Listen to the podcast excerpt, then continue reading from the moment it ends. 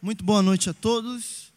Vamos dar início e também vamos dar prosseguimento ao estudo que temos feito na carta de 1 Timóteo.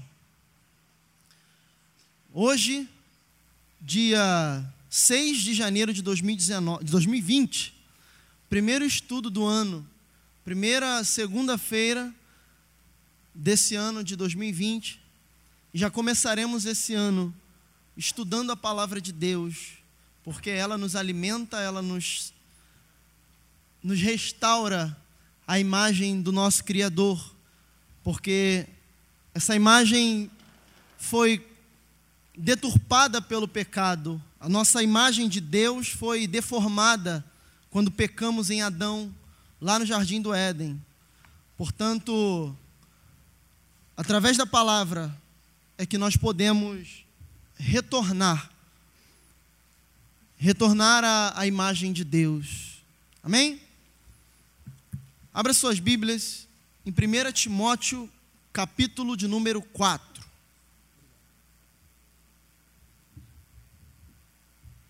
1 Timóteo 4. É muito importante ressaltar algo que eu falo aqui em todas as semanas, mas pode ser que tenha alguém aqui que não tenha vindo nas anteriores. A carta a Timóteo é uma carta pastoral de Paulo.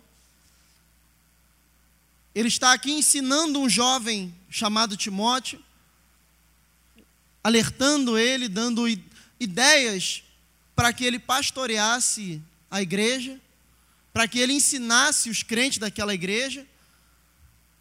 E a carta a Timóteo, ela é uma carta geral, ou seja, aqui não contém nada que seja cultural da época.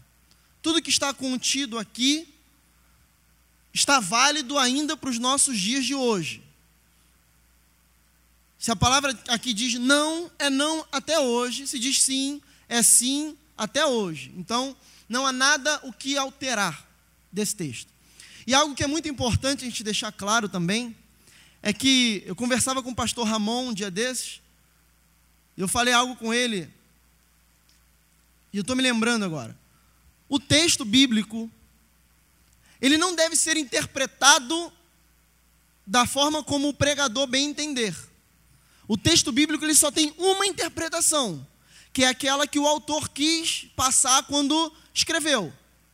Eu não posso pegar uma passagem e dizer, olha, irmão, você entende dessa forma, mas pela minha interpretação eu entendo que é de outra forma. Não. A interpretação é uma só. É o que o texto diz.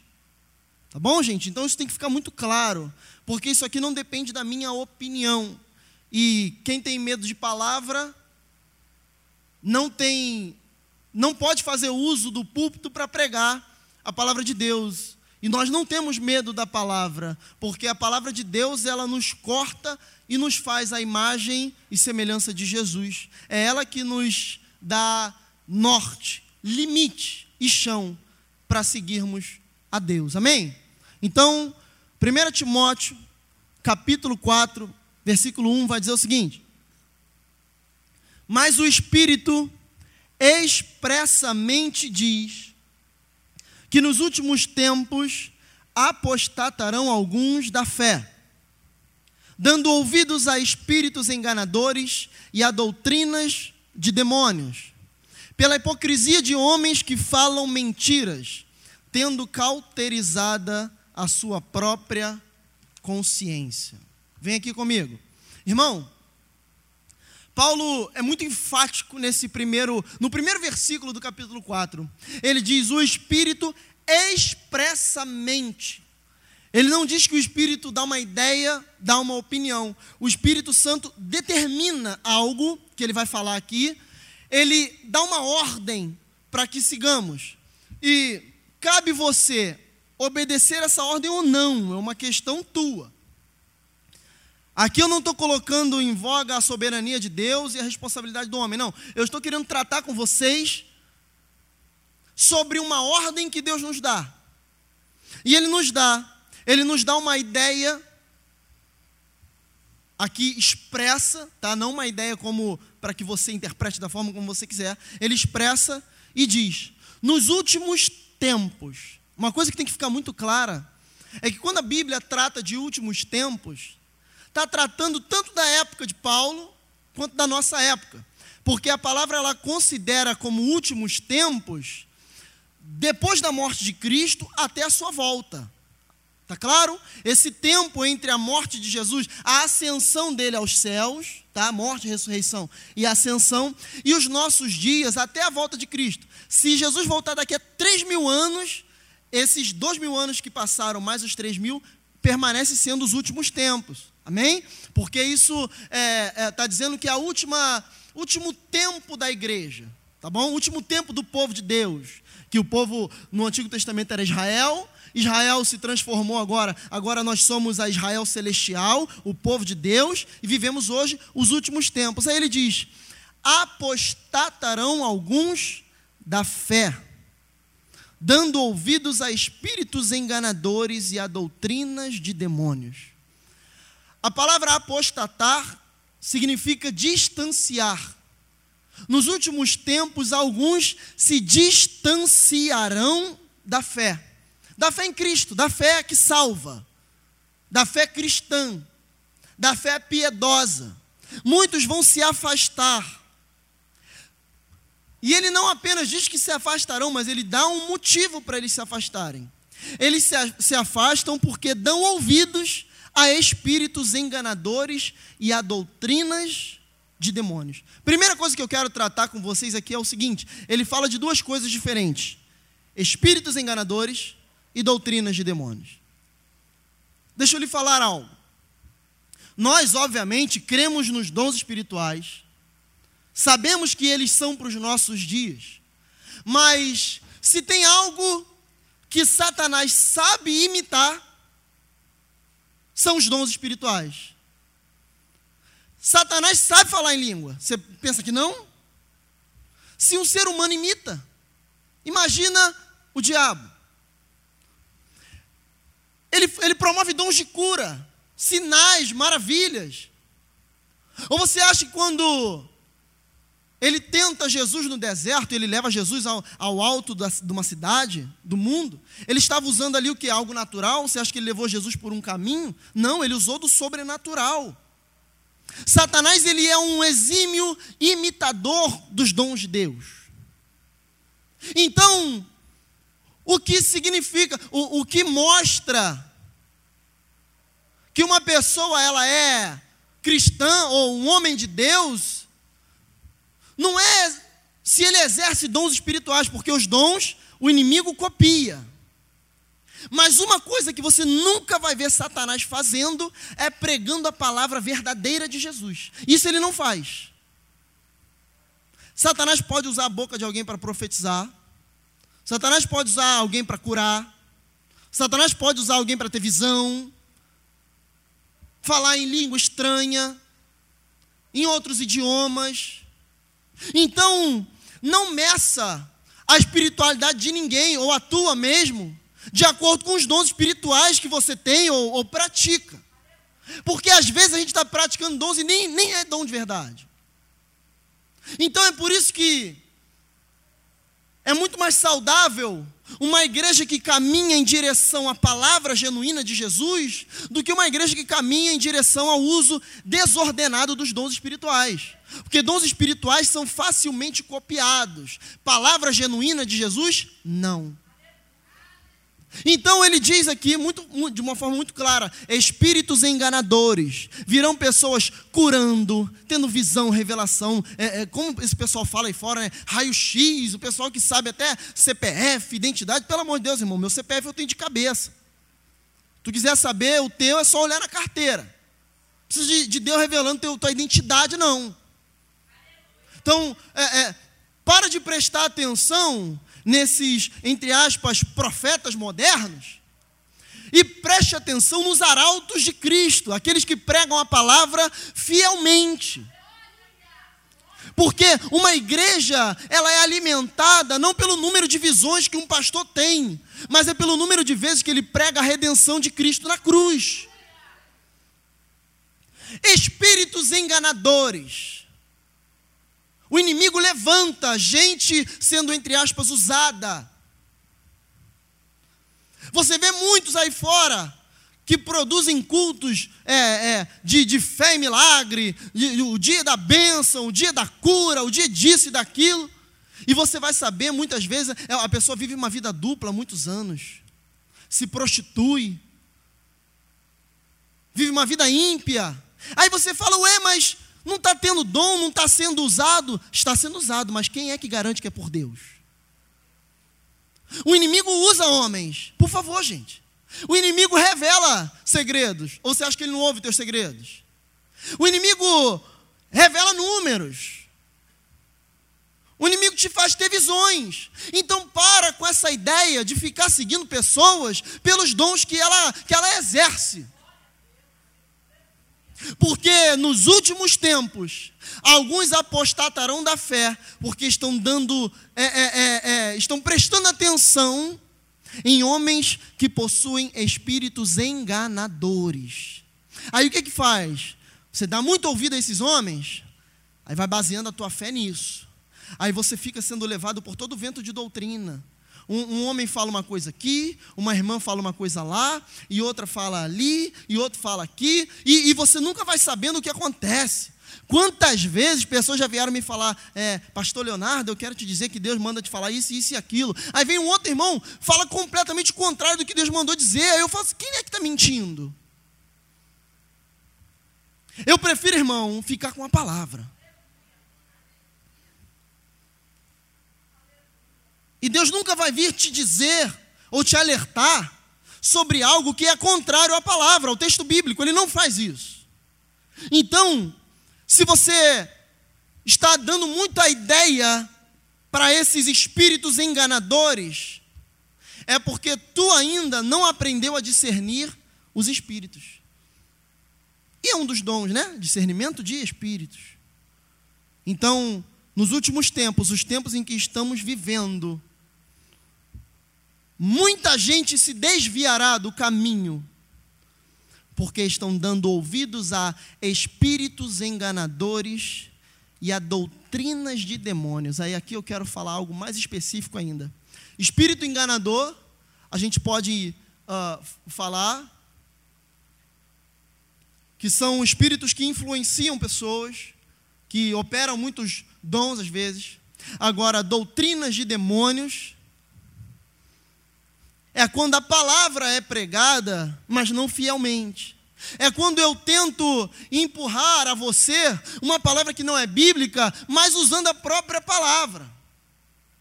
Se você for reparar, a grande maioria das seitas, elas surgem em textos bíblicos. Os espíritas se baseiam na Bíblia. Os adventistas se baseiam na Bíblia mas eles estão dando ouvidos a doutrinas de demônios. São demônios que estão pregando doutrinas para homens e homens estão se desviando da fé porque estão dando ouvidos a estes. Então, fique muito ligado, preste muita atenção, porque a tua vida espiritual corre risco se você der ouvido a qualquer tipo de vento de doutrina, a qualquer tipo de espírito enganador porque o que liberta, meu irmão, é a palavra e a palavra pregada fielmente. Uma palavra que não foge do texto, a gente se mantém na linha do texto. É isso aqui que vai te libertar. Não é bater pé e, e, e bater palma de forma escandalosa, não. Isso não liberta ninguém. Liber, é, libertação não é eu falar meia dúzia de língua estranha na tua direção botar a mão na tua cabeça. Isso não é libertação. Libertação vem quando a palavra é pregada. As igrejas hoje têm caído porque os púlpitos estão cada vez mais fracos. E eu oro a Deus para que Deus sempre mantenha o púlpito forte nessa igreja. Estamos dando a, a igreja brasileira, a igreja mundial, gosta muito de novidades. A gente quer aquilo que é novo, que é diferente. Muitas igrejas nem púlpito tem mais. Porque a palavra está perdendo a centralidade no culto. Eu entro aqui com o microfone na mão, canta seis, sete louvores, seis, sete músicas, que muitas vezes não são louvores, são músicas para agradar teu ego. Aí tira a oferta, canta mais alguns louvores, dá um testemunho ou outro, sobra 15 minutos para a mensagem, prega 15 minutos e acabou, porque a igreja tem se tornado um clube social. As igrejas têm perdido a força do púlpito. E o que liberta o povo é a palavra pregada. Dr. Martin Lloyd Jones, para mim, certamente um dos maiores teólogos e pregadores do século XX, ele ressaltou que a igreja, ela não é uma organização ou instituição social. Não é uma sociedade política, uma sociedade cultural. A igreja é a coluna e baluarte da verdade. A minha função enquanto pregador, a função dos pastores dessa casa, não é, gente, não é fazer obra social. A função do pregador é pregar a palavra para o povo. A igreja pode, é claro, deve, né, se, é, se enganjar com os problemas sociais da igreja, do seu bairro, mas a, a fonte primária de um pastor é a pregação da palavra. Quer ver um exemplo? Quem, quem vem na escola dominical vai saber disso. Se você não vem, passe a vir. No estudo de Atos, a gente vai ver a instituição dos diáconos. E estava tendo uma reclamação das viúvas. E elas falam: olha, a gente não está sendo atendida, está tendo um problema aqui, ninguém está vindo aqui socorrer a gente. Aí os, o, o, o povo vem para os apóstolos. E aí, gente, como é que vai ser? As viúvas não estão sendo socorridas. Estão sem comida e tudo mais. Aí os apóstolos, Pedro, vai dizer o seguinte: não é razoável que abandonemos a palavra de Deus para servir as mesas. Portanto, vamos levantar diáconos, porque essa é a função do diácono, é fazer aquilo que não é função do pastor. Então não exija do pastor todas as funções de uma igreja. Exija do pastor que ele pregue a palavra. Essa é a função do pastor, do pastor, pastorear, apacentar vocês. Não coloque sobre os ombros do pastor uma função que é da igreja. Compreende o que eu estou dizendo? É, é, é algo que a gente, a gente começa a criticar igrejas ou pastores. Ah, esse pastor é, é, não está indo evangelizar, por exemplo. É claro que tem que evangelizar, óbvio, mas não está não tá dando cesta básica para o irmão. Eu nunca vi o pastor aqui entregando a cesta básica para o povo ou, ou, ou fazendo outra coisa, irmão. Se você compreender que a igreja como um todo tem uma missão e que o pastor só exerce mais uma função para alcançar essa missão, você vai compreender que somos um corpo. Acontece que você quer ficar de espectador de fora, só olhando, ó, o pastor não faz, o pastor não está indo, não está fazendo isso ou aquilo. Por favor, se você não sabe nem qual é a tua função, não venha querer colocar ordem na função de quem sabe qual é. Então, se o pastor não serve mesa, você vai entender o que eu estou dizendo aqui, entre aspas. Não exija do pastor aquilo que não é função dele. A função do pastor é pregar a palavra. Enquanto, muito, enquanto muitos estão reclamando, ao invés de estarem fazendo. Então, por favor, queira uma igreja forte, não queira uma igreja social. Porque isso aqui não é associação de moradores de bairro. Isso aqui não é partido político. Isso aqui não é centro cultural. Isso aqui é a coluna e baluarte da verdade. Enquanto a verdade estiver sendo pregada deste púlpito, levanta as mãos para os céus, dê glórias a Deus e fale: Eu vou fazer a minha parte, porque os pastores dessa casa estão fazendo a parte deles. Amém? Então, exerça aquilo que é a tua função. E para de dar pitaco naquilo que você nem leu e nem sabe do que se trata. Nem sabe a função, nem sabe para que, que serve. Porque a gente tem muitos revolucionários sociais, mas poucos homens e mulheres de Deus. Essa é a verdade. Amém? Com relação a isso, quero deixar uma coisa bem clara. quando ele fala aqui de doutrinas de demônios, está no versículo, olha só, gente, está no versículo 1. Quando ele fala de doutrinas de demônios, é que também aplicamos da seguinte forma: igrejas que são conhecidas não pela pregação da palavra, mas por é, porque tem muita gente que é legal, muito bonitinho, é, é, muito social e tudo mais, mas a palavra não é pregada. Eu ouso dizer e afirmar a você que Satanás não quer o fim dessas igrejas. As igrejas que estão por aí, pregando qualquer coisa, qualquer balela no púlpito, mas estão fazendo algumas outras coisas pelo bairro, ou não, ou, ou, dando entretenimento para o povo, uma igreja que tem oito, nove louvores no culto, e uma mensagem rápida. Gente, Satanás quer encher essa igreja. Ele não quer ela pequena, não. Ele quer ela grande, ele quer ela rica mesmo. Porque o povo está lá dentro indo em direção ao inferno. Satanás quer alimentar essas igrejas com coisas é, dele. E o povo tem perecido, porque tem dado ouvido a ventos de doutrina. Suponha uma coisa. Imagine que tenha culto aqui na, toda quarta-feira e todo domingo, como temos. E eu estou aqui, ou os pastores dessa casa estão aqui pregando toda quarta-feira e todo domingo que você é maravilhoso, que vai dar tudo certo, que você é bonitinho, que você vem é, é, atravessou o mar, que o, o furacão desceu e trouxe tudo que você precisava e que você vai conquistar e que o ano vai ser maravilhoso para você. Fala para mim, que hora que eu vou falar e que você vai entender que você precisa mudar, que você precisa se converter. Eu falo isso com toda ousadia e autoridade, sem medo de, de, de ofender ninguém. Mas eu não estou preocupado com a tua vida profissional, irmão. É você que tem que se preocupar. A função da igreja, da igreja não é promover cura para ninguém, não é promover bem-estar financeiro para ninguém.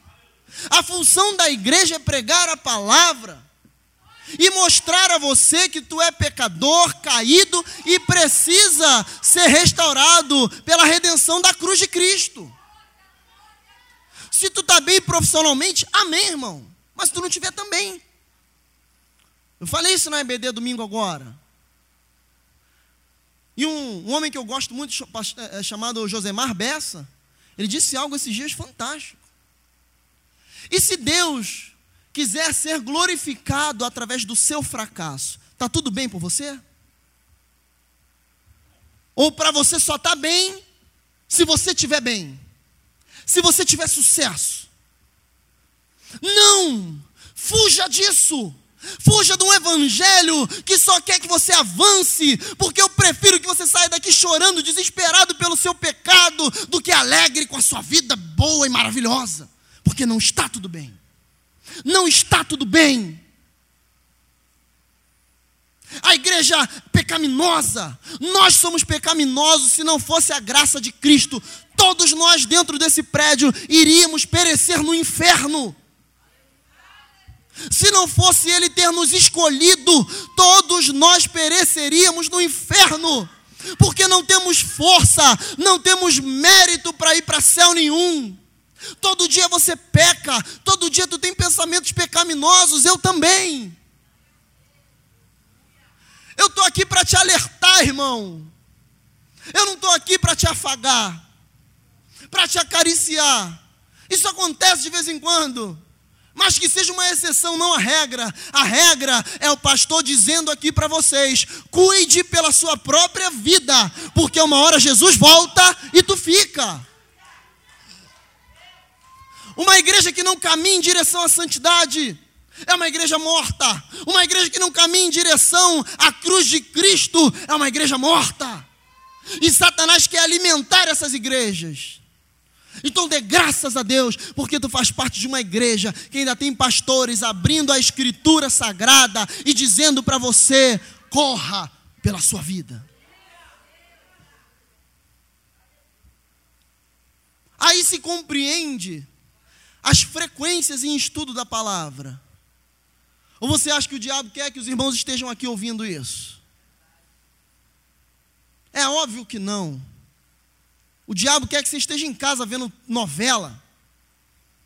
O diabo quer que caia uma chuva como essa e você fale: Meu Deus, eu não vou para a igreja hoje. Está tão frio, ou está chovendo tanto, ou que isso, ou que aquilo, irmão.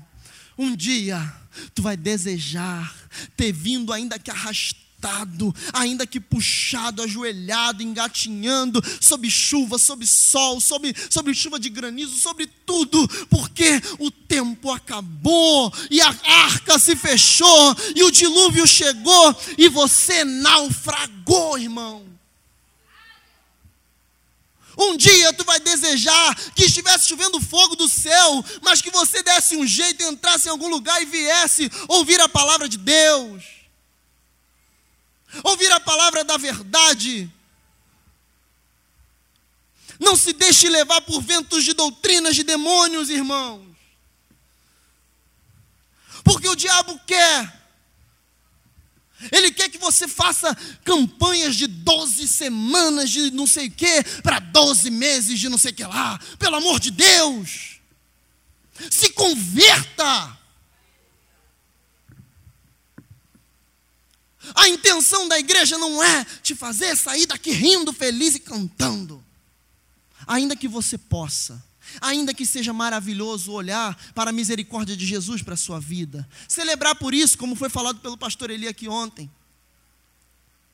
Quando fomos libertos né, do cativeiro, estávamos como os que sonham. Isso é maravilhoso, porque tu foi liberto do cativeiro do pecado é por isso que tu tem que sonhar e celebrar. Mas tu se mantém todos os dias indo em direção à perdição.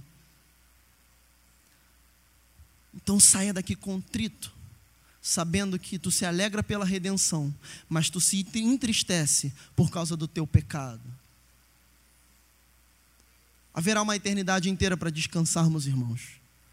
Haverá uma eternidade inteira para nos alegrarmos com o Cordeiro que foi imolado na cruz.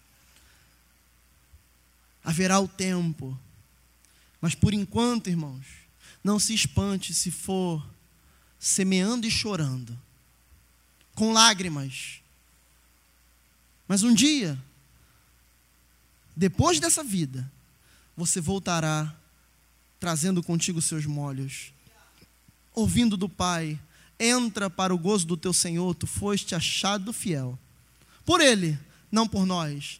Então, irmãos, dê valor à doutrina de Cristo. Dispense doutrinas de demônios, porque preste muita atenção na palavra que tem sido pregada por aí. Porque Satanás ele não quer esvaziar uma igreja morta, ele quer fortalecer ela, porque muitas vezes o morto não sabe que está morto, mas acha que está indo em direção ao céu, enquanto está caminhando direto para a boca aberta do inferno. Amém? Prossigamos. Pela hipocrisia de homens que falam mentiras, tendo cauterizada a sua própria consciência. Aqui uma coisa que fica muito clara, e, a, e esse, essa parte a gente vai tratar rapidamente, que homens, olha só, hein? Homens pregando doutrinas de forma hipócrita. Homens que de púlpito falam coisas, mas atrás do púlpito fazem completamente diferente. É como se eu tivesse aqui pregando para vocês sobre esta mensagem e eu tivesse me enfurnado num, num pecado o dia inteiro. Hipocrisia. Acontece que ele já tem a mente cauterizada. Muitos deles acham que não estão nem fazendo errado mais. Muitos deles acham que está certo, está correto. Irmãos, a pregação da palavra nunca esteve tão fraca no nosso país. Nós nunca tivemos tantos pregadores mas a pregação nunca esteve tão morta. Porque nós temos alimentado bodes, ao invés de tratar de ovelhas. Nós temos entregado o alimento errado. Porque é alimento errado que é fonte de lucro, é alimento errado que é fonte de honra, é alimento errado que faz teu nome ir para as alturas. Ou você acha o quê, irmão? Que a gente que está aqui pregando não passa por essas tentações? Você acha que eu pregando aqui eu não penso, meu Deus, se eu me vendesse a esse sistema e, e pegasse essas passagens para pregar a, a, moda como eles acham aí que tem que ser pregada, será que não seria melhor para mim? Eu não poderia estar pregando em lugares aí maravilhosos, ganhando ofertas maravilhosas, enriquecendo, será que isso não seria bom para mim? Há um preço a ser pago para quem pretende se manter fiel à palavra verdadeira, irmão. Às vezes esse preço é muito alto.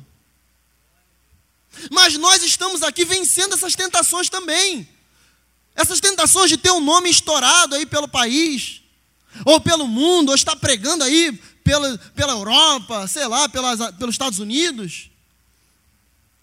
Essa tentação nos acomete também aos pregadores e pastores da palavra. Os pregadores da palavra. Então, entenda, irmão, a gente passa tantos problemas quanto qualquer um de vocês. A gente passa por tantas tentações quanto qualquer um de vocês. Mas não dê ouvido, não dê ouvidos a qualquer vento de, vento de doutrina. Se tu está numa igreja que está te ensinando, está te guiando pela porta estreita, estreita o teu caminho e segue, porque há vida no final desse caminho. Vamos prosseguir? Proibindo o casamento, versículo 3, tá? Proibindo o casamento e ordenando a abstinência dos manjares que Deus criou para os fiéis e para os que conhecem a verdade, a fim de usarem deles com ações de graças.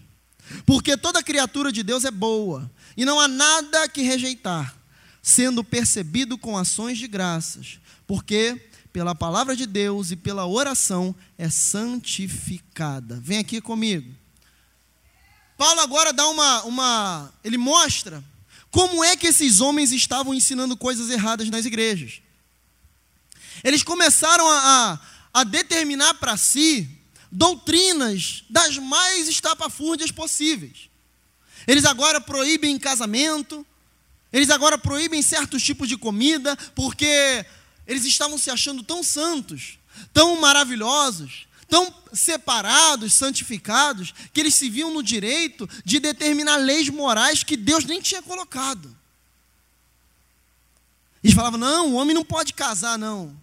Mas Paulo trata disso no capítulo anterior, no capítulo 3. É claro que pode casar, pelo amor de Deus. E esses homens estavam dizendo: não, tal coisa não pode comer. Ou carne de porco não pode comer. Você lembra que a carne do porco era, era considerada maldita no Antigo Testamento? Mas Jesus veio para trazer liberdade da lei. Paulo e, e, os apóstolos tratam disso, Tiago fala disso muito bem, Pedro trata disso também em Atos capítulo 15. Aí ele está dizendo, vocês estão inventando, eles estão inventando um monte de coisa, gente. Não dá ouvidos a isso, não. Se apega à palavra de Deus, porque é ela que tem vida. E esses homens estavam dizendo: olha, não, isso aí, esse animal aí não pode comer, não, porque é pecado. Aí Deus está falando aqui através de Paulo: gente, tudo que Deus criou é para vocês comerem.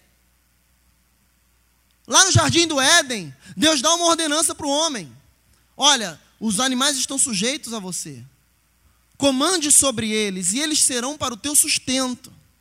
Aí o homem cai, a terra entra em declínio, Deus manda o dilúvio, e quando Noé sai da arca, o que Deus fala? Noé, olha só, todos os animais te são para mantimento, coma-os, não tem problema. Então Paulo aqui, ele está só reiterando isso. Ele está só dizendo, para de dar confiança para o que esses homens estão dizendo. Ele está ensinando Timóteo a, a ensinar a igreja a não dar ouvidos a isso. Aí ele fala aqui de uma forma muito clara no versículo 5: porque pela palavra de Deus e pela oração é santificada. Olha só, uma coisa que Paulo deixa claro aqui, e a gente pode entender, que existem coisas que não são, entre aspas, santificadas automaticamente, só porque o crente comeu ou, ou fez. Para que você faça determinadas coisas, você deve se apegar à oração, é isso que ele está dizendo aqui, pela oração, essas coisas são santificadas. Não é automaticamente, é através da oração. E uma das coisas que a igreja tem se afastado é da oração. Aí, quantos relatos eu ouço de jovens que dizem assim: Léo, eu estou sem força para orar. Geralmente eu falo assim, meu irmão, bem-vindo. Eu também estou, eu, eu, eu acho que eu nunca tive força para orar. Pelo amor de Deus, irmão. O Leonardo, a, a carne do Leonardo ainda está aqui. E ela clama para se afastar de Deus. Então eu tenho que dominá-la, domá-la e dizer: não, a tua vontade não vai prevalecer. Eu vou orar sem querer mesmo. Eu não preciso estar com vontade para orar. Porque a oração, geralmente, quando você começa, a, a prática da oração é sem vontade mesmo. Depois de um tempo você imagina e diz: como que eu consegui viver até hoje sem ter uma vida de oração? Os maiores homens, os maiores pregadores da palavra eram homens de oração. E nós vemos muita gente discutindo por tantas coisas diferentes, degladiando-se por tantas coisas diferentes. mas fogem desse ato tão sublime que é a oração. A igreja tem perdido a sua força porque tem se afastado da oração. Aí deixa eu falar uma coisa para vocês. A igreja brasileira nunca teve tanto poder e tão pouca autoridade. A igreja elege presidente, a igreja elege vereadores, elege deputados, senadores. A igreja está entranhada no, nesse sistema. Tem muito poder. Só que é um poder humano, terreno, mas pouquíssima autoridade. Eu faço parte de um tempo, e a maioria de vocês aqui também fazem, em que os pastores eram respeitados em que quando um pastor passava com a Bíblia embaixo do braço, ou o crente passava, as pessoas respeitavam. Hoje é o contrário, hoje as pessoas zombam. Hoje as pessoas escarnecem. Hoje, quando tu fala no trabalho que é crente, ah, o, o, empregador nem quer te dar trabalho. Porque o, o crente está com fama de preguiçoso. O crente está com fama de enrolão. O crente está com fama de caloteiro. Tem noção disso, irmão? A igreja nunca teve tanto poder. Temos uma bancada, né? Uma bancada evangélica. Que maravilha. Mas a igreja nunca esteve tão sem autoridade. Só que esse poder que a igreja tem não é poder de Deus, é poder político. A Bíblia está sendo recitada no, no, Planalto Central, não é verdade? O presidente foi eleito ah, ah, em cima de um, de um, um slogan bíblico. Que, se você perguntar, ele não vai saber te dizer o que, que significa. Irmão, não tem problema não, eu votei no, no, no Bolsonaro. Mas, eu, deixa eu te dizer uma coisa: eu não preciso de, um, de um, um presidente crente. Eu preciso de alguém justo, que governe bem, Entende? Eu, eu, não preciso ser, ser uma massa de manobra para estar tá sendo convencido porque alguém fala um texto bíblico na, em rede nacional, por favor.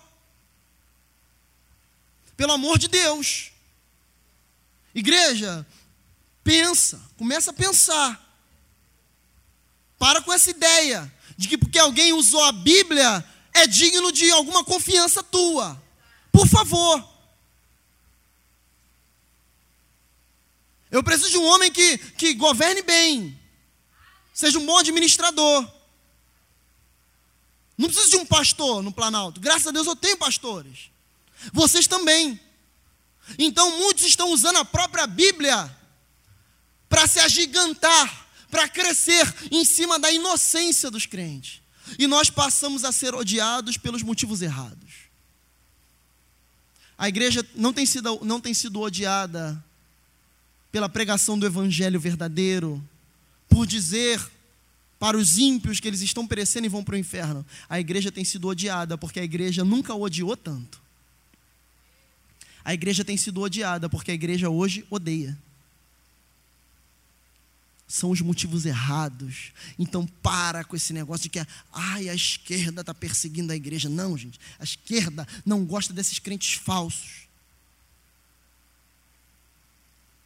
Que falam e não são se defenda, mas usando a verdade. Seja uma pessoa bíblica, baseado na palavra. Que aí você vai ver se vai ter esquerda ou direita para bater de frente. Os homens têm que odiar a igreja, sim, mas é pela pregação do evangelho verdadeiro. Então, para com essa hipocrisia de porque alguém usar a Bíblia te convence de qualquer coisa. Porque muitos usam a Bíblia fazendo das maiores atrocidades. Então, seja uma igreja que pensa, uma igreja independente, autônoma, para tomar as suas próprias decisões. Queira, queira ser luz do mundo, queira dizer ao mundo a verdade. Não tenha medo de dizer ao ímpio que se ele se manter, mantiver na sua impiedade, o fim dele é perdição e inferno. Então, se achegue à luz da palavra e para de dar ouvido a qualquer vento de doutrina. Se apegue à oração e à santificação, porque aí sim o mundo vai se voltar contra você, mas pelos motivos corretos, pela palavra de Deus. Amém? Vamos prosseguir. Versículo 6. Propondo estas coisas aos irmãos, serás bom ministro de Jesus Cristo, criado com as palavras da fé e da boa doutrina que tens seguido. Vem cá rapidinho. Só para retomar o raciocínio anterior, eu não estou fazendo nenhum, nenhum tipo de polarização política aqui, não, porque longe de mim, eu não prego política, não me meto com isso. Só estou citando um exemplo tá? que a gente, a gente fala muito isso. Por sermos mais é, é, de direita, né, politicamente, a gente fala muito isso. Ah, a esquerda odeia a gente, não sei o quê, porque Jesus está com a gente. Não, não é por causa disso, não. É porque os crentes que estão em voga, né, geralmente são, são falsos crentes. É por isso, seja odiado pelo motivo correto. Tá bom? Então, vamos lá. Agora, Paulo, ele dá uma, um conselho aqui a Timóteo, e ele diz: Olha, propondo essas coisas aos irmãos, tu serás bom ministro de Jesus Cristo, criado com as palavras da fé e da boa doutrina que tens seguido. Quanto a isso, gente, deixa eu falar uma coisa para vocês. Não existe pregação do evangelho se ela não for doutrinária. A pregação do Evangelho sempre vai te dar uma doutrina a ser seguida. Uh, por exemplo, a soberania de Deus. Qualquer passagem em relação a isso trará essa doutrina uh, uh, arraigada em si. A doutrina vai te ensinar a, a, a, viver a sua vida. A doutrina vai te ensinar a viver em comunhão com os irmãos, em viver em comunhão com a igreja. A doutrina vai te ensinar a se portar. Então, Paulo aqui ele faz uma exigência a Timóteo: olha, seja alguém de palavras de fé e boa doutrina, seja um homem doutrinário, seja um homem que exorta a igreja, que exorta o povo. É isso que ele está dizendo. Ele está sendo bem enfático nesse sentido, porque ele, ele sabe ele sabe que se tem uma coisa que afasta, não o pecado por completo, mas de alguma forma o pecado da igreja, é a doutrina bem pregada. É quando uma igreja é doutrinada. Quando uma igreja entende que a palavra é que tem que dar o norte, o sul, leste e oeste para a pessoa seguir. É a palavra de Deus, as escrituras sagradas, que são a nossa bússola para seguir a Cristo. Então, a doutrina bíblica, ela é saudável não tenha medo ou aversão a um culto como esse, porque isso aqui que está sendo pregado é que molda o crente. Amém? Mas, versículo 7. Rejeita as fábulas profanas e de velhas caducas. Olha só. E exercita-te a ti mesmo em piedade, porque o exercício corporal para pouco se aproveita, mas a piedade para tudo é proveitosa, tendo a promessa da vida presente e da que há de vir. Ele diz o seguinte: gente, eles estavam em meio a um mundo extremamente filosófico. Eles estavam ali no berço da filosofia clássica. Eles estavam seguindo doutrinas aqui como o helenismo, e eu não vou, não vou destrinchar o que isso significa, mas eram filosofias. A igreja estava pregando filosofias, fábulas, como se fossem contos. E Paulo está dizendo aqui: ó, para de dar ouvido para isso, para de seguir a isso, para de pregar isso. Não que Timóteo pregasse, mas não deixe que isso seja pregado.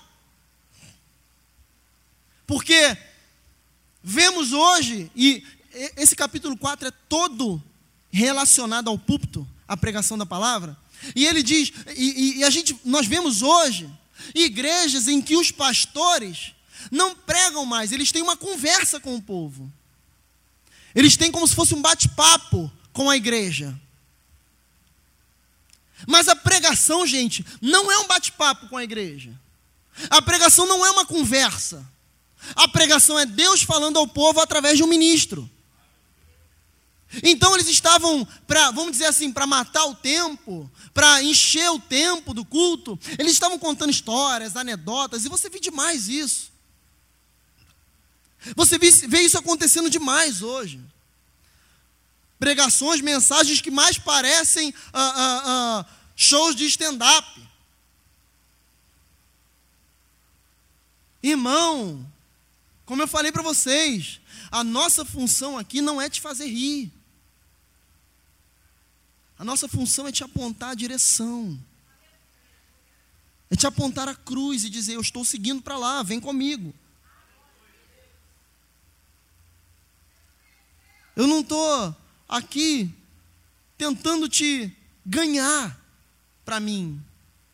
Eu não estou aqui tentando dizer para você que o meu nome é bom, ou que eu sou bom, ou que os pastores dessa casa são bons. Não. Eu estou aqui muitas vezes debaixo de olhares que não são muito agradáveis, dizendo, irmão, se permanecer com essa prática, é inferno. Então é a boa doutrina que guia a igreja. É um púlpito forte que torna uma igreja alimentada pela palavra. Não tenha medo de uma palavra doutrinária, porque é ela que te limpa. É a palavra doutrinária que baseia a igreja. Porque você recebe a mensagem daqui, tu não está mais inocente. Se tu pecar a partir do momento que você ouve a pregação da palavra, tu é culpado. E ai de mim, ai de nós, de chegar um dia e a trombeta tocar e Deus falar assim: Eu coloquei nas tuas mãos um talento, o que tu fez com ele? Tem muita gente enterrando talento mas enquanto, enquanto prega. Sabe por quê? Eu estou lendo um livro de Martin Lloyd Jones, como eu falei para vocês aqui no início. Esse livro foi escrito em 1970. Tem aí 50 anos. Mas parece que foi escrito semana passada. É a mesma coisa. E como eu falei para vocês, Martin Lloyd Jones era, para mim, foi um dos maiores pastores do século XX pregadores e, e teólogos que eu queria ter tido o prazer de conviver na mesma época que ele. Infelizmente, ele morreu em 1981. E uma coisa que ele fala e que é muito correta nesse livro é que hoje a pregação tem sido valorizada pela sua forma, não pelo conteúdo. Como é que é a forma? Se eu falo bem, se eu me expresso legal, se eu uso jargões corretos, se eu faço a igreja glorificar, levantar, bater palma, se eu faço vocês é, é, saírem daqui, meu Deus, que pregação maravilhosa. Aí ele fala lá muito corretamente. Aí a, o conteúdo da mensagem fica 15, 20 minutos na cabeça da pessoa quando acaba o culto e depois vai embora. E ela sai falando que mensagem maravilhosa, que pregação maravilhosa. Por quê? Porque eu te fiz pular, ou, ou gritar, ou falar aleluia, aplaudir, aplaudir alguém, que sou eu nesse caso, né? Mas não, gente. O conteúdo da mensagem é o que é o importante, não é a forma. Não é a forma como eu falo, ou se eu falo bem ou falo mal, ou o meu vocabulário. É o conteúdo. E o que tem visto, se visto hoje é uma um conjunto de pregadores que estão valorizando a forma da mensagem ao invés do seu conteúdo. Eu enfeito a mensagem com um monte de jargão que ninguém conhece, com um monte de palavra desconhecida, porque simplesmente eu quero que todo mundo olhe para mim e fale: Meu Deus, que homem eloquente, que homem inteligente, que homem maravilhoso, que pregador, e isso e aquilo, gente, pelo amor de Deus. Os púlpitos estão cada vez mais fracos. Porque a pregação genuína não atrai multidões. A pregação do Evangelho não dá dinheiro. A pregação da palavra não te faz ficar rico. É por isso que muitos estão se vendendo para pregar nesse mercado maligno que tem tomado conta das nossas igrejas. Eu não prego mais para o povo, eu prego para o pastor se agradar de mim e me chamar para pregar de novo. Meu Deus, Irmãos, valorizem esse púlpito aqui, porque daqui ainda sai água. Daqui ainda sai uma palavra incendiada, não é incendiada de correria, grito, não, é incendiada pelo Espírito Santo, irmão. Você tem noção de quanto a gente gasta para poder, eu não estou dizendo dinheiro, não, se gasta para poder pegar um texto como esse, parece que a gente torce né, o texto e tira tudo dele que a gente pode tirar e passa para vocês. Torce no sentido de espremer, né? não de, de contorcer, mas é, você entende, não por mim, gente, mas é por essa casa, o valor que tem a palavra pregada. E muitos, muitos, muitos estão arrebatando multidões por causa da sua forma de pregar.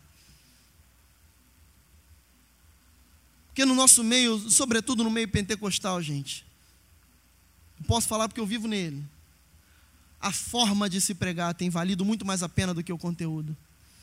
A forma como eu grito, a forma como eu uso jargões corretos, as frases de efeito na hora certa, é isso que me faz voltar no lugar para pregar.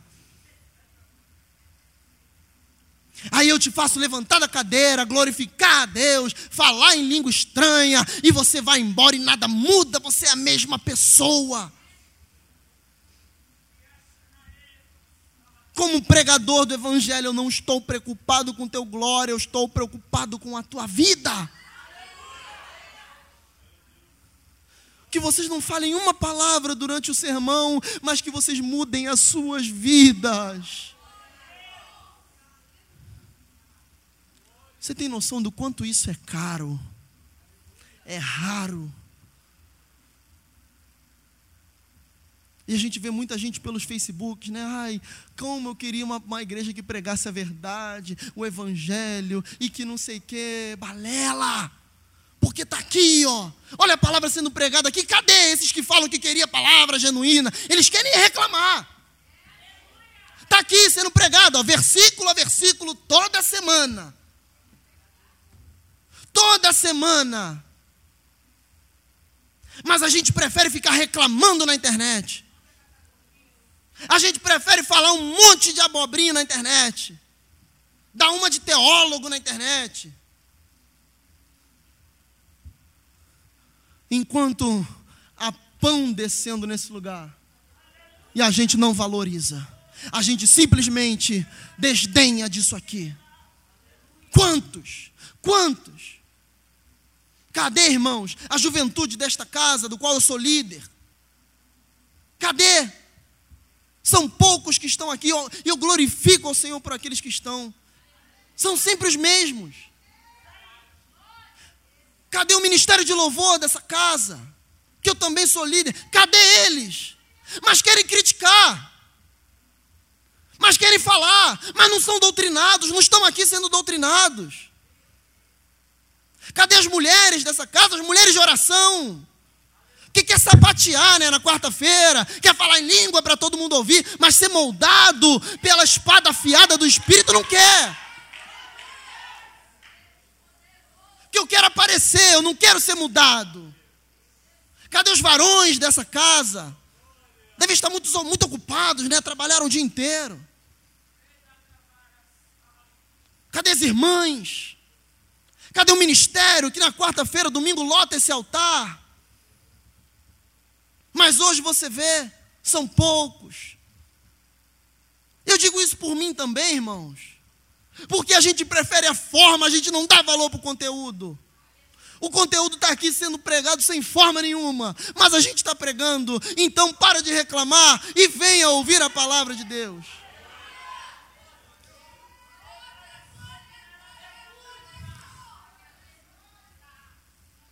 É muito difícil, irmão. É muito difícil. Para encher uma igreja hoje, você tem que falar: vem aqui o profeta fulano de tal, a cantora ciclana, o isso e aquilo, a igreja lota, o pessoal pendura até no teto, porque estão valorizando a forma, hipócritas.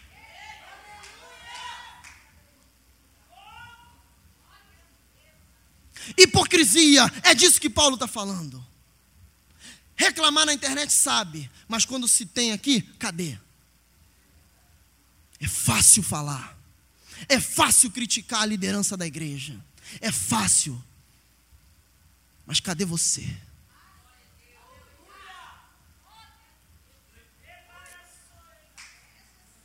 O machado está posto à raiz da árvore. O machado está posto à raiz da árvore. Nunca nenhum crente dessa igreja vai poder afirmar que pecou porque lhe falta pregação ou porque lhe falta alerta. Não. O alerta tem sido dado aqui todos os dias. Toda semana, semana após semana, ao longo dessas últimas décadas, temos alertado, temos mostrado, mas o crente insiste em cair e se manter no chão, prefere reclamar do que fazer. Então, irmão, é por isso que com muito orgulho eu, eu falo isso sem problema nenhum. Louve a Deus, porque desse púlpito ainda sai água.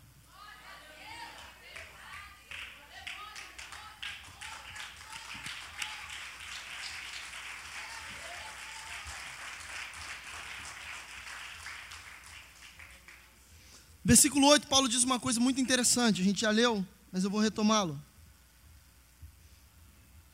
Porque o exercício corporal. Obrigado, minha irmã. Ele está falando aqui do, do exercício físico, né? Malhar, essas coisas assim.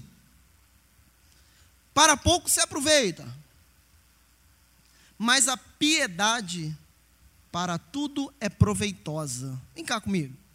Essa palavra piedade, ela tem caído em desuso. Quase ninguém tem usado, principalmente no meio é, pentecostal. Essa palavra piedade, ela, ela era muitíssimo usada pelos puritanos. Lá depois da reforma, de 1600 ali 20 até 1700 e pouquinho, 1800 e pouco, eles usavam muito essa palavra piedade, crentes piedosos, mulheres piedosas. E Paulo está dizendo aqui que o exercício físico para nada nos aproveita espiritualmente, mas a piedade sim. A piedade, ou seja, você ser alguém, uh, uh, um, homem, um homem piedoso, é um homem que se mantém íntegro, íntegro de caráter, de, na personalidade. A mulher a mesma coisa, um homem bíblico, uma mulher bíblica, que se afasta do mal, se afasta da, do disse-me-disse, se afasta uh, das falácias de corredor, se afasta, por exemplo, da, da, dos pecados. Isso é uma pessoa piedosa. E ele está dizendo isso aqui, você aproveita para muita coisa. E Paulo vai dizer o porquê que você aproveita um pouquinho mais à frente. Mas é principalmente para os outros crentes ou para aqueles que não são crentes, para olharem o teu exemplo e verem, olha, ali realmente vai um homem de Deus, como era chamado antigamente, né? O crente Bíblia, né? Passava com a Bíblia embaixo do braço, todo mundo lá o crente Bíblia. Mas hoje, para você ter uma ideia, nem a Bíblia o povo está andando mais na rua, porque tá, acho que está com vergonha. De vez em quando visita uma igreja ou outra, assim, tu vê, o povo não tem mais Bíblia, não, é celular agora. Pelo amor de Deus, não tenho nada contra a Bíblia no celular, eu mesmo tenho. Né? Você precisa ali fazer uma, tirar uma dúvida de vez em quando. Mas por favor, gente. Bíblia tem que estar rabiscada, escrita, sublinhada, página rasgando já, de usada. Só que o povo só quer dar uma lidinha ali e acabou, é igual a, a, aquela caixinha de promessa. Por favor, irmão. É isso aqui que nos guia. Isso, gente, isso aqui é o próprio Verbo encarnado, é Jesus sendo falado aqui. É Jesus escrito aqui, ele é o Verbo. E a gente não dá valor a isso. A igreja tem perdido por ter dado, por estar dando ouvidos a mais conversações, tem perdido a noção dos bons costumes. Como Paulo vai dizer em 1 Coríntios 15. A gente tem se conformado ao mundo. Ainda ontem, eu estava lá na casa da minha mãe, e eu fui, o Bruno, meu cunhado, me pediu para ajeitar o som do carro dele. Tava, tava ruim, eu fui mexer no som, e eu falei, vou testar aqui o som para ver se fica bom. Aí eu falei, Jesus, qual é a rádio evangélica? Eu não me lembro. Hoje eu, eu não, uso, não ouço rádio. Eu, eu, acho que é 93 alguma coisa. Aí eu fui 93.3, né? Porque 93 FM. Aí fui, botei 93.3. Aí estava tocando uma música. Eu falei, eu achei a rádio errada. Eu falei, eu acho que não é. Gente, eu estou falando isso aqui para vocês de púlpito. Eu não, tenho, é, é, eu não preciso mentir, pelo amor de Deus. Eu falei, eu achei. Ué, não é 93? Então, eu, aí eu fui 93.1, 2, 4, 5. O único que sintonizava era o ponto 3. Eu falei, mas que rádio é, é rádio crente? Aí eu vi, estava lá na telinha né, do, do Bruno, o nome é, é, é MK, né? 93 MK? Tava o nome lá. Eu, eu falei, poxa, mas é isso aqui, é crente. Aí chegou o Bruno, meu cunhado. Foi Bruno, essa rádio é, é evangélica? Aí ele riu. Ele falou assim, já sei até que música que está tocando. Eu falei, eu não sei o nome. É, era um axé, gente. Era um negócio, um sertanejo universitário. De, eu, diante de Deus. Algo que falava que a vida é maravilhosa, um negócio assim, eu não me lembro o nome. Mas um axé mesmo com tambor, um negócio assim de, sabe esse negócio de micareta? Era isso.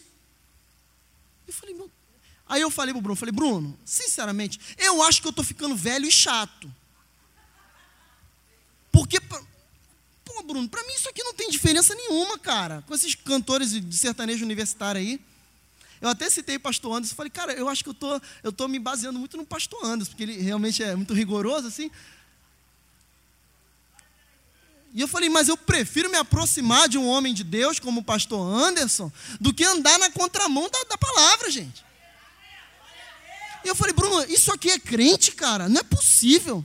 A, a música fala, e se chover, vou adorar na chuva, um negócio assim. Mas eu falei, que coisa doida, cara. Gente, que loucura. Ah, o evangelho está mudando, eu não estou entendendo isso. A gente está se moldando para atrair o povo. Só que, gente, entenda uma coisa: se você usa meios carnais para atrair pessoas, para você mantê-las, você vai ter que dar carne para elas. Se você atrair pessoas com meios carnais, você vai ter que usar meios carnais para deixar, mantê-las na igreja, mantê-las em Cristo. Paul Washer disse isso. E eu falei, Jesus amado, mas onde é que a gente foi, vai parar?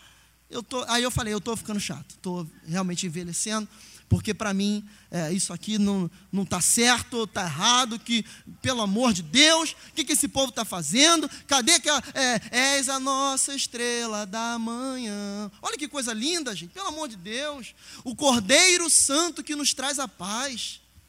A ver, ah, pelo amor de Deus, a verdade é tua palavra e não pode mentir, por isso estamos aqui, te louvamos, ó Senhor, pelo teu imenso amor. Gente, que coisa linda, dá vontade de chorar, porque a gente precisa recorrer a músicas compostas há 30, 20 anos atrás. Meu Deus, para onde a gente está indo, cara? Vocês compreendem? Eu estou chato. Mas é muito complicado. É muito complicado. Eu falei, eu espero que eu não esteja fazendo um juízo de valor errado sobre isso aí, porque eu não quero me confundir, mas, Bruno, eu não consigo aceitar isso aqui não. Isso aqui para mim é, é encheção de linguiça para atrair crente carnal para dentro da igreja, mais carnal ainda. Então, Deus que me perdoe. Vocês estão entendendo como as pessoas estão dando valor à forma e esquecendo o conteúdo? Mas não, gente, por favor, que a forma fique, mas o conteúdo resplandeça. Encha o conteúdo, pregadores da palavra que estão aqui na minha frente, que os seus sermões sejam compostos de conteúdo bíblico. Não se importe com a forma. Porque Deus vai dizer lá para Pedro: Olha, Pedro, quando você estiver diante deles, não se preocupe com o que você é a vez de falar, não. Porque eu encherei e falarei através de você. Quem convence o homem do pecado, da justiça e do juízo, não é o meu bem falar, a minha oratória, é o Espírito Santo. É claro que com a prática, com o tempo, você aprende a falar bem, né? aprende a falar melhor, mas o conteúdo não pode ser negligenciado. Sigamos nessa, nessa seriedade, gente. Para de levar o evangelho na brincadeira. Aí eu fui ver que essa música era gravada por uma grande gravadora, a própria MK. falei, Jesus amado. Mas deixa para lá, isso aqui vai para as redes, né? Se eu falar muita coisa aqui, pode dar problema. Mas eu estou falando para vocês, irmão. Não se afasta da sã doutrina, não. Ainda que você dê valor às coisas antigas, permaneça nelas, porque é melhor do que você pecar alimentar a sua própria carne. Vamos lá, versículo 9. Esta palavra é fiel e digna de toda a aceitação. Porque para isto trabalhamos e lutamos, pois esperamos no Deus vivo, que é o Salvador de todos os homens. Esse todos aqui é todos os tipos de homens, principalmente dos fiéis, aqueles que se manterão fiéis a Cristo, aqueles que perseverarão no Evangelho. Aí agora ele, ele faz um ponto aqui e ele fala mais uma coisa para Timóteo. Manda estas coisas e ensina-as. Está vendo aqui como Paulo está? Ele está ensinando alguém a pastorear. Ele está mostrando, Timóteo, faz dessa forma. Faz aí que não vai, dar, não vai ter erro. Se mantenha fiel à sã doutrina, que não vai ter erro. A, a, a carta de 2 Timóteo ainda fala isso de uma forma mais contundente. A gente vai estudar isso aqui depois. Mas é, ele, ele fala: se mantenha fiel à doutrina cristã, que não vai ter conversa. Aí ele vai prossegue. Olha que coisa interessante. Ninguém desprezes a tua mocidade, mas seu exemplo dos fiéis, na palavra, no trato, no amor, no espírito, na fé e na pureza. Persiste em ler, exortar e ensinar até que eu vá. Vem cá. Olha o que, que Paulo fala. Ninguém despreze a tua mocidade. Paulo está dizendo o seguinte: Timóteo era um, era um rapaz novo, tá?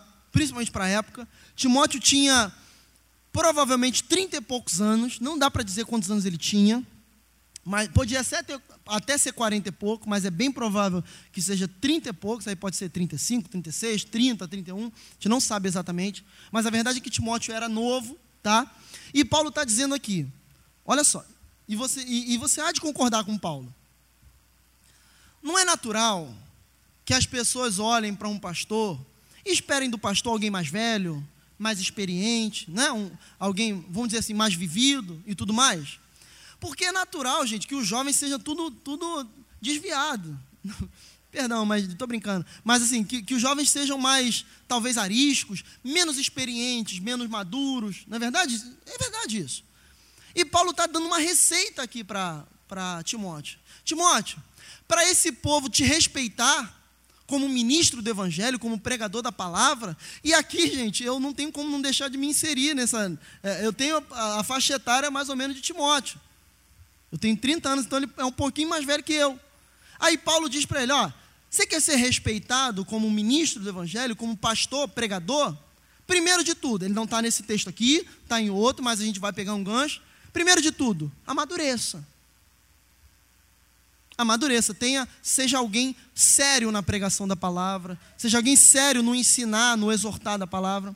Aí ele diz: seja exemplo, no versículo 12 ainda. Seja exemplo para você ser respeitado, seja exemplo, Timóteo, na palavra, no trato, no amor, no espírito, na fé e na pureza.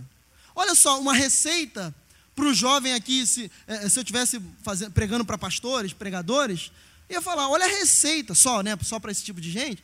É, olha a receita aqui para você ser respeitado é, num ministério, por exemplo. Não é comum, por exemplo, um jovem de 30 anos como eu estar dando um estudo para uma igreja. Tem pessoas aqui muito mais experientes do que eu.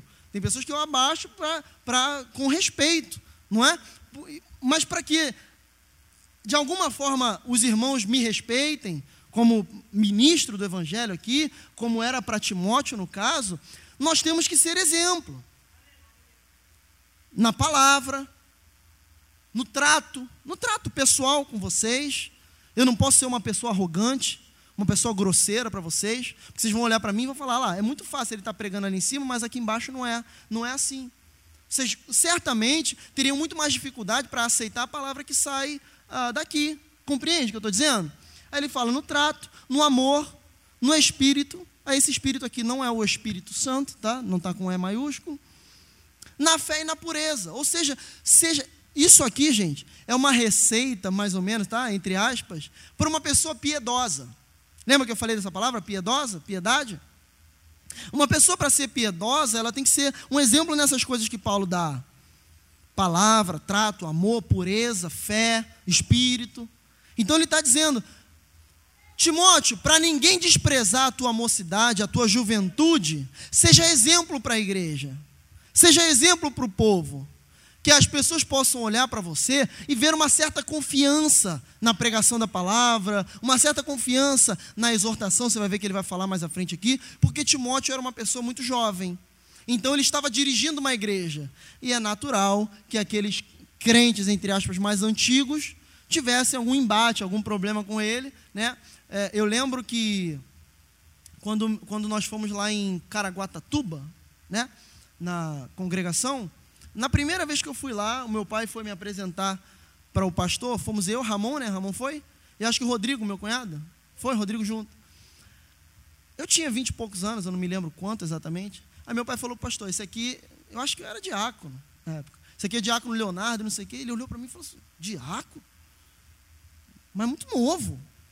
Claro, obviamente ele não me conhecia, né? Mas é natural que a experiência te traga um certo respeito vamos dizer assim. Não é verdade? Então eu falei, ah, graças a Deus eu comecei, eu comecei de alguma forma muito novo, então quando eu tiver mais velho eu vou estar com bastante experiência. Mas, por enquanto, eu tenho que tentar ser exemplo. Entende? Para que, que os irmãos, de alguma forma, respeitem a pregação que eu estou trazendo aqui. Então é, é isso que a gente tem que se manter fiel fiel à piedade que Cristo nos traz. Aí ele fala aqui uma depois dessa receita de como ele deve se portar, ser exemplo para o povo, ele fala uma coisa que é fantástica e que é a função do pregador da palavra e do pastor, como eu falei lá no início. Versículo 13. Persiste em ler, exortar e ensinar. Olha só. Primeiro de tudo, gente, eu não estou dizendo que não exista, tá? Porque existe, claro, pastores que não, não leem. É óbvio que existe. Mas eu estou dizendo que é muito enriquecedor que tu seja um ministro do Evangelho, um pastor, que tenha o hábito da leitura. Porque você vai tirar das páginas dos livros experiências de outros homens, experiências de homens que, de, de épocas anteriores às nossas, porque é através da leitura que eu vou aprender alguma coisa para passar para vocês. Se eu não ler a palavra, não ler livros de autores é, abençoados, eu não vou ter conteúdo para entregar a vocês. Compreende? Então tem gente que quer pregar, não lê, nem no dia, nem nada. É algo que, é, por exemplo, meu pai, quando vai pregar aqui, a gente chega lá no, na, na casa dele para almoçar, já está no almoço com um livro lá lendo, buscando para poder passar para a igreja algo, vamos dizer assim, robusto, não é? Porque nós temos que criar esse hábito. Eu não posso perder ele nunca. Então, um, um dos aspectos aqui é que Timóteo se mantivesse lendo, buscando aprender, exortando e ensinando. Olha só, preste atenção numa coisa. Paulo não está aqui dizendo para Timóteo, ó, se mantenha é, curando o povo, ou fazendo milagres e maravilhas. Isso era um sinal da igreja e é até hoje. Acontece que isso, geralmente, era um, um atrativo abençoado para que a pregação do evangelho fosse, fosse feita. Quer ver uma coisa? Quando, quando os discípulos entram na porta formosa e eles dizem para aquele homem coxo: levanta e anda, né? Eu não tenho prata nem ouro, mas o que eu tenho eu te dou, levanta e anda. Eles causam um rebuliço. Aí depois que eles são presos, você vai lembrar disso. Eles são presos, depois, aí um anjo tira eles da cadeia de madrugada, sem ninguém ver. Aí eles voltam para o templo para pregar. Aí os sacerdotes chegam e trazem eles para poder interrogar e talvez matá-los. Aí Gamaliel, cheio da presença de Deus, fala assim: não, fica tranquilo, deixa eles, porque se não for de Deus, essa obra vai terminar, mas se for de Deus, vai permanecer. Aí os sacerdotes falam assim: tá bom. Aí pega, dá uma sova nos apóstolos e liberam eles, mas antes de liberar, eles falam o seguinte: parem de pregar nesse nome. Porque vocês estão colocando a morte deles, a morte de Jesus, na nossa conta. Parem de pregar o nome de Jesus. Espera aí.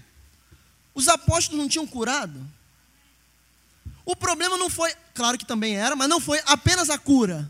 O problema foi que depois da cura, o povo se reuniu em volta dos, do, dos apóstolos e do homem que foi curado, e eles aproveitaram e toma a palavra e pregaram para eles. Então, o que incomodou os sacerdotes foi a pregação do evangelho, não foi as milagres e maravilhas que eles fizeram.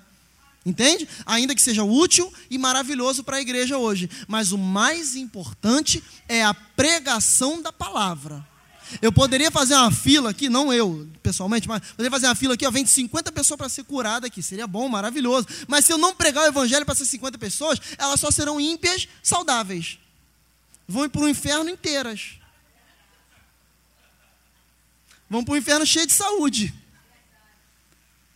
Agora, é muito melhor se elas saírem daqui com a saúde do mesmo jeito, mas com a saúde espiritual tratada e sarada. Se for os dois, maravilhoso, né? Mas importa que a palavra e que o evangelho seja pregado. Então é isso que Paulo fala para Timóteo. Exorta eles. Ensina esse povo, Timóteo, porque é assim que eles aprendem. Você vê que os apóstolos curavam e faziam muitos milagres, mas os seus é, sucessores, eles se mantinham fiéis à, doutrina da palavra. Você pode ler os, o, a era patrística, né? Os, os, pais da igreja, pega ali Eusébio de Cesareia, que ele narra o, o, o período pós-ascensão de Cristo, depois da morte dos apóstolos. O que eles fortalecem ali é a pregação da palavra. Essa é que é a força da igreja, um púlpito forte como falamos aqui no início, né? Tantos aí que estão fazendo cruzadas de milagre, cura de não sei o que, de não sei o que lá, estão vivendo vidas duplas, vidas pecaminosas. Aí você falou, é, mas como é que Deus está usando? Como eu te falei, tá um pouquinho antes aqui. Quem disse que é Deus que está usando? São espíritos enganadores, doutrinas de demônios. Demônio também cura, demônio também, também faz ver, tem visão, demônio também usa, em, entre aspas, profecia. Tá bom?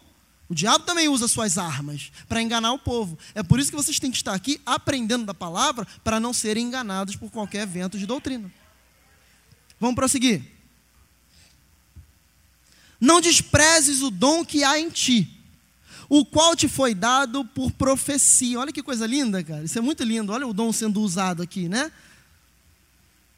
Com a imposição das mãos do presbitério. Gente, presbitério é um, um, um, Existem.